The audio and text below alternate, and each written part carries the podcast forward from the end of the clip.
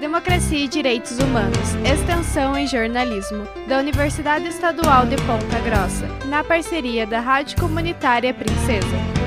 Olá, sou Pamela Tischer. Em Ponta Grossa, nove escolas da rede estadual de ensino realizaram a consulta para adesão ao projeto Escola Militar do governo do Paraná. A consulta foi realizada na terça e quarta-feira desta semana. Em todo o estado, foram um total de 127 escolas. Puderam votar professores, estudantes maiores de 16 anos e os pais dos estudantes. O programa de Escola Militar do governador Ratinho Júnior foi criado em 2020. Cerca de 194 colégios já foram incorporados nesta modalidade. Em Ponta Grossa, três escolas já estão no modelo militar do governo Ratinho desde 2021. A APP Sindicato tem denunciado os prejuízos do projeto militar para a educação do Estado. Ouvimos o presidente da APP Sindicato de Ponta Grossa, Tércio Nascimento, que falou conosco sobre a questão. Nós somos totalmente contra a militarização de nossas escolas. Queremos dizer à comunidade escolar que nós queremos uma escola cuja autonomia e a democracia sejam respeitados. O que nós temos observado observado nesse último período, principalmente do governo do Ratinho, aqui no nosso estado, é um certo controle, digamos, dessas escolas como um todo.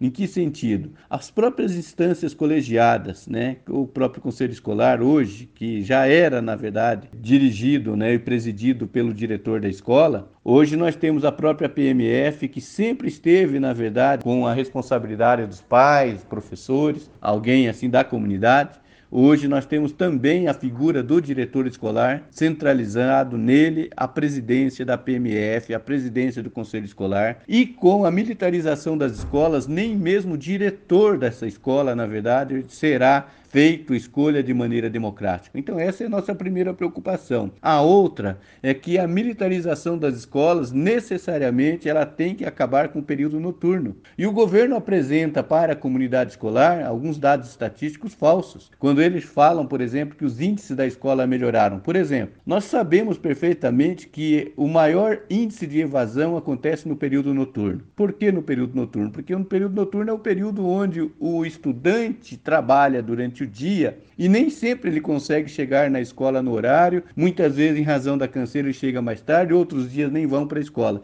Então, cai drasticamente, né, digamos assim, os índices da escola com a questão da evasão escolar. Então, o governo acaba, na verdade, fazendo uma maquiagem, ele acabando com o período noturno, ele deixa de realizar o acesso a esses estudantes trabalhadores. Ou seja, só poderá estudar durante o dia o estudante que realmente tem um pai, uma mãe, um responsável por detrás dele, dando todo o suporte técnico, financeiro e social para que ele possa estar dentro das escolas. Por outro lado, nós também queremos dizer que toda a comunidade acaba perdendo. Tércio Nascimento defendeu a autonomia das escolas e mais investimentos em educação. Queremos uma escola que seja autônoma, que seja democrática, que os nossos estudantes tenham condições de aprender, mas aprender na verdade, né, de maneira livre e espontânea. Não ter na prática um certo controle onde o medo acaba prosperando. E isso é muito ruim, porque nós não queremos que os nossos estudantes estejam amedrontados, que estejam só mantendo determinadas disciplinas em razão de cobrança. Nós precisamos trabalhar com tudo isso. E também compreendemos que o lugar do policial é nas ruas. O governo pode oferecer mais segurança à comunidade,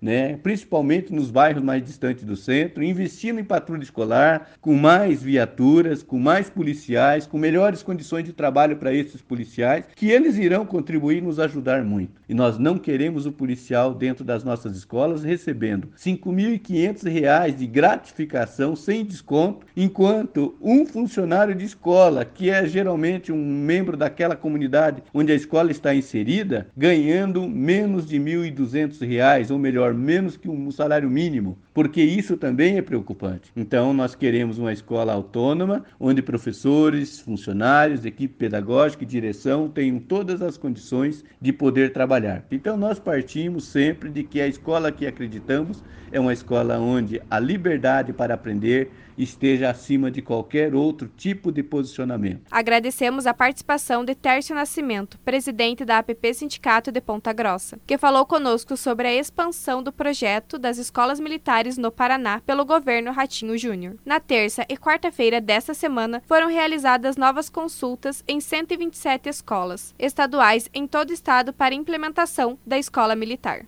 Democracia e Direitos Humanos é um serviço de extensão do curso de jornalismo da Universidade Estadual de Ponta Grossa, na parceria com a Rádio Comunitária Princesa. Locução e edição Pamela Tischer, professora responsável Hebe Gonçalves.